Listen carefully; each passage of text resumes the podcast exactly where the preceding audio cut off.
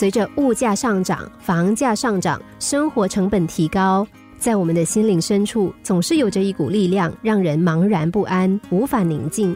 这种力量叫浮躁。浮躁在字典里解释为急躁、不沉稳，常常表现出心浮气躁、心神不宁、自寻烦恼、喜怒无常、患得患失、不安分守己。这山望着那山高，既要鱼也要熊掌，静不下心来，耐不住寂寞，稍不如意就轻言放弃，从来不肯为一件事倾尽全力。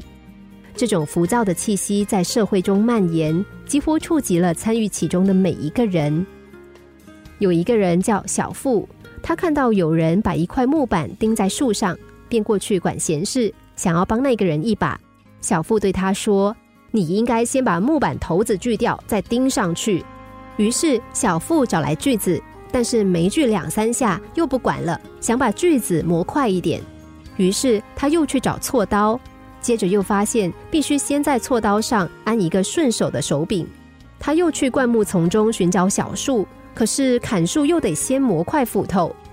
后来人们发现，小富无论学什么都是半途而废，他从来没有获得过什么学位，他所受过的教育也始终没有用武之地。但他的祖辈为他留下了一些本钱，他拿出十万元投资办一家煤气厂。可是造煤气所需的煤炭价钱昂贵，这使他大为亏本。于是他以九万元的售价把煤气厂转让出去，开办起煤矿来。可是又不走运，因为采矿机械的耗资大得吓人，因此他把在矿里拥有的股份变卖成八万元，转入了煤矿机器制造业。从那以后，他就像一个滑冰者。在有关的各种工业部门中滑进滑出，没完没了。正如小富困惑的那样，为什么自己付出那么多，终究一事无成呢？答案很简单：小富总是这山望着那山高，急于追求更高的目标，而不是在一个既定的目标上下功夫。要知道，摩天大楼也是从打地基开始的。小富这种浮躁的心态。只能导致他最后落个两手空空。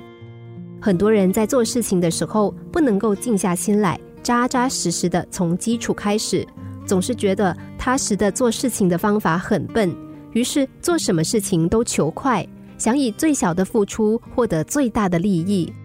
浮躁的心态让人不会专注的做一件事情，所以也就很难成功。